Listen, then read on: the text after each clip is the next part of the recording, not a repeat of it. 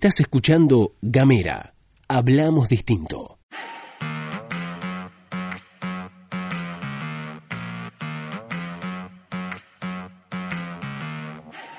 Buenos días, buenas tardes, buenas noches, depende del momento que le des play a este mini podcast. Estás escuchando la pastilla de Gamera, este micro informativo que distribuimos de lunes a viernes, 7.30 de la mañana. Mi nombre es Luz Escarpati y como es habitual me acompaña Gastón Lodos. Muy buenos días a todos, a todas, a todos quienes están escuchando. Bienvenidos, bienvenidas a la pastilla de Gamera. Les cuento, como es habitual, que pueden recibirla eh, mandando un mensaje de WhatsApp al más 549 2901 50 29 90. Además estamos en las redes, eh, somos arroba gamera tdf en todos lados, en Twitter, en Facebook e Instagram. Además estamos en gamera.com.ar, esa es nuestra página, gamera.com.ar, ahí puedes entrar cuando quieras y ver todos los contenidos que tenemos, absolutamente gratuitos todos, ¿sí? Eh, hoy tenemos estreno, tenemos este Cine Bajo Cero y de Jardines Ajenos. Así es, nuestro primer crossover de Jardines Ajenos conducido por Federico Marcel y Cine Bajo Cero conducido por Gastón Lodo se juntan para hablar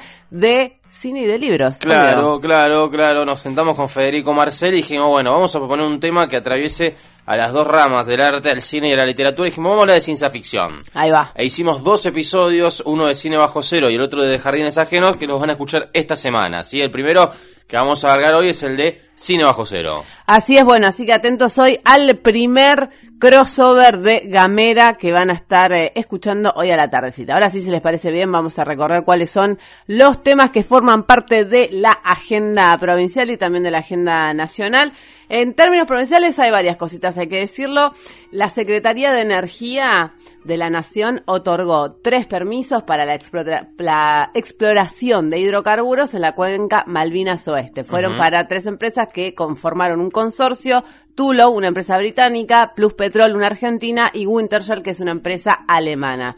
Las tres eh, áreas que se concesionaron, digamos que se otorgaron estos permisos, se encuentran ubicadas entre la costa fueguina y entre las Malvinas, y como está a más de 12 millas de la costa mm, eh, fueguina, esta, digamos, es jurisdicción nacional. Claro. Bueno, comienza entonces la, exploración en la cuenca Malvinas, Malvinas Oeste eh, con estas tres empresas, una de ellas británica, esto que ha despertado el enojo y al recontra enojo en muchas oportunidades de diferentes actores políticos fuinos que dicen, viejo, le estamos dando nuestros recursos hidrocarburíferos a banderas británicas que tienen, digamos, que están ocupando nuestro territorio de forma ilegítima. Claro, es medio. Esto como que jode un toque con el temite de la soberanía, ¿no? Totalmente, totalmente. Choca un poquito con el reclamo de soberanía. Sí, sin dudas. De hecho, justamente por eso se, se llevaron adelante algunas presentaciones en el ámbito de la justicia que no tuvieron demasiada de, demasiada este, respuesta por parte del Poder Judicial. Cambiamos de tema rápidamente. Em, en el rompehielos.com.ar una nota muy interesante acerca de Península Mitre que da cuenta de que se configura como uno de los lugares de mayor captura de dióxido de carbono. porque es importante esto? Te estarás preguntando. No sé ni qué significa, si alguien me lo puede explicar. El dióxido de carbono, lo que básicamente lo que hace esto es evitar que estos gases lleguen a la atmósfera y mitigar un poco el cambio climático. Correcto. Así, básicamente. Ah, es importante. Eh, claro, es bastante importante. Te lo digo, te lo explico más o menos a lo bruto. Son almacena hoy un total de 315 millones de toneladas métricas de carbono. Es bocha. Península Mitre. Península Mitre, exactamente. Es bocha, bochita. Y esto es además una, para que te des una idea, un equivalente a tres años de emisiones de dióxido de carbono de toda la Argentina. ¿Qué pasa igual? Hay un problema. ¿Cuál? Para tener en cuenta. El tema es que ese, ese, ese carbono está almacenado ahí en el suelo y si la turba se destruye o se rompe, ese carbono vuelve de forma inmediata, claro, se libera y vuelve a la atmósfera. Bueno, recordemos en ese marco que hay un proyecto que está tratando de crear el área natural protegida de Península Mitre que continúa siendo discutido por el Parlamento Fueino. ¿Le cuento la última? Dale. Lustó estuvo de visita en Tierra del Fuego. Mire usted. Vino a vender humo.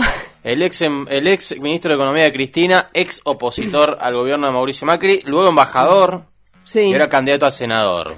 Así es. Por la ciudad de Buenos Aires. Así es. ¿De qué habló Lustó? ¿De qué pudo haber hablado Martín Lustó? ¿De qué? Del subrégimen industrial de Tierra del Fuego. Se, se, distribuyó una foto de Lustó con Ciurano. Muy parecidos están, ¿eh? Porque Ciurano tiene, se dejó los rulos. Sí. Muy parecidos están. El mismo look. El mismo look, en serio, ¿eh? no, no, no sé si esto tiene algo que ver con el tema de la información dura. No, pero no, me, sorprendió. Rulito al costado, rulito atrás de la oreja. Claro, ¿se están mimetizando? Sí, o sea, raya al medio, rulito raya al medio atrás de la oreja. La mismo, el mismo look de eh, Ciurano, ex intendente de Ushuaia y actual legislador electo, si no me equivoco. Claro. Y Martín Lustó, eh, candidato a senador y eh, ex, ministro de ex, ex ministro de Economía, ex embajador en los Estados Unidos de Norteamérica. No sé, lo cuento. Me parece que lo que estoy contando es más interesante que lo que le va a contar Luz Escarpati de lo que dijo Lustó. Es, es alto dato, sí, la verdad que sí. La verdad que, bueno, hizo algunas declaraciones vinculadas, por supuesto, con la extensión del subrégimen industrial. Dijo, bueno, lo peor en estos casos es la incertidumbre en materia de política económica. Pero es cierto que en lo que hay que aprovechar es el régimen para tener competitividad a largo plazo. No sé qué me está diciendo Martín Lustón, la verdad le agradezco mucho gusto, puro humo por acá. Bueno, habló, dijo que hicieron un- que hay mucha este inseguridad con respecto a la materia económica, que hay que cuestionarse un montón de cosas y que su contribución a su espacio político es un libro que lo distribuyeron a los distintos referentes políticos para que lo lean y para que de a partir de esa lectura surja un plan económico. Bueno, gracias a Martín entonces. Le agradecemos mucho. Vamos a los candidatos a presidente, ¿le interesa? Dale. Porque ayer hubo ahí un acto, habíamos, lo habíamos dicho en la pastilla de Gamera, que se iba a presentar el, eh, como es la Argentina, la campaña, digamos, Argentina contra el hambre, Argentina contra el hambre, que es un programa que presentó Alberto Fernández y equipo, Alberto Fernández and Team, con Sí. este, es un programa muy interesante que lo presentaron ayer. Yo se los voy a contar, luego ustedes saquen sus conclusiones. La propuesta consiste en hacer una gran convocatoria al sector privado, universidades, dirigentes sociales y sindicatos para armar un consejo que dependa directamente de Presidencia de la Nación. ¿Qué va a hacer ese consejo? El consejo va a hacer un seguimiento del plan Argentina contra el hambre, que es lo que presentaron ayer en la Facultad de Agronomía en la Ciudad de Buenos Aires, que tiene tres ejes centrales. Lo presentó Daniel Arroyo, un tipo que los que saben dicen que entiende mucho con el, del tema de desarrollo social. El acceso, los tres ejes. El acceso a la canasta básica de alimentos para que ninguna empresa tenga más del 30% de sus productos en la góndola. Este, van a quieren sacar una ley respecto a esto, una política nutrici- nutricional, perdón, para evaluar la calidad de los alimentos que consumen los niños, porque lo que planteaban es, bueno, no solo tenemos que asegurar que se alimenten, sino que se nutran. Sí. Este, mm, y el desarrollo de una política federal amplia para trabajar con todas las provincias y municipios, o sea, casi como de manera integral, digamos. Sí. Ese es el plan de este eh, plan Argentina contra el hambre que presentó ayer el Frente de Todos. Casi, casi que lo presentó Daniel Arroyo, después Alberto Fernández habló un poquito.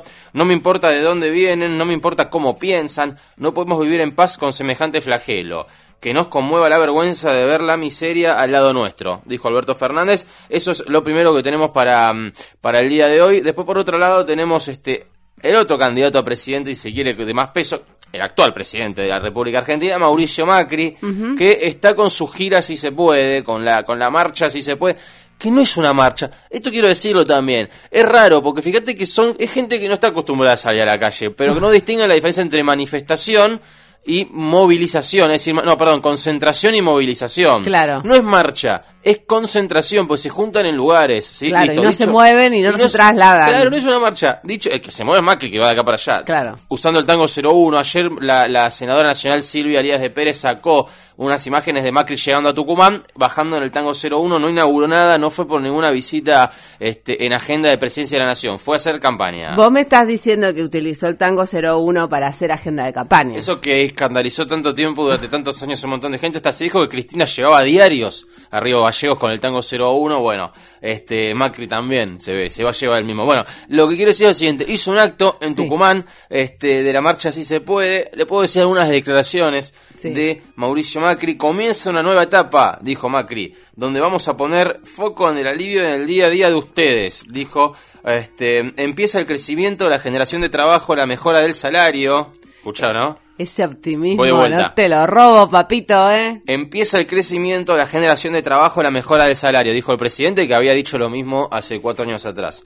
Para todo eso necesitamos estar más juntos que nunca. Este planteó, reconoció que el último año y medio fue muy duro, este mm, y bueno, a ellos, ¿sabe lo que le dijo? Lo que dijo Macri, le pidió a los que fueron a Tucumán que vayan a convencer a, a, este, la gente que los dejó de votar. Claro, ¿Me a sus amigos, a sus vecinos, a sus Claro, familiares. tienen que claro, tienen que transmitir que sabemos que hay muchos problemas por resolver y son Sí. importantes. Sí. Pero tres años y medio es muy poco tiempo para resolver problemas que llevan décadas.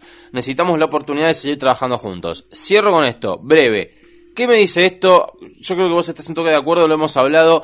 ¿Qué me dice esto? ¿Qué, es la marcha del sí se puede? La marcha del sí se puede es vamos a concentrar a nuestros votantes, que no se nos vayan, no se nos sigan yendo nuestros votantes. Es una marcha para convencer y mantener el núcleo duro. Claro, de alguna forma para consolidar ese espacio, el espacio que lidera de alguna manera Mauricio Macri como el espacio de oposición a lo que será eventualmente un gobierno de Alberto Fernández. Claro, absolutamente. Bueno, esto es entonces la marcha del sí se puede. Estuvo en Tucumán Macri, no sé por dónde sigue, la verdad es que no, no tengo ni idea, pero eh, bueno, está, está como en modo pastor evangelista Macri. Claro. Este, haciendo como una especie, de su, llevando su ministerio a distintos lugares del país. Esto es lo que está pasando en la política argentina. Los dos candidatos a presidente... Eh, sus actividades del día de ayer. Uno anuncia Argentina contra el hambre y el otro hace un acto en Tucumán este partidario.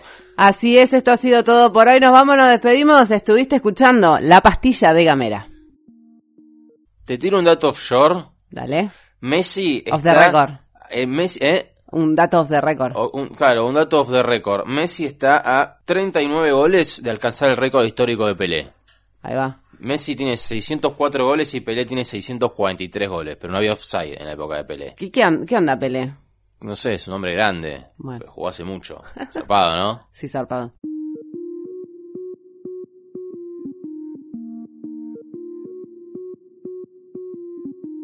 Seguí nuestros contenidos en gamera.com.ar.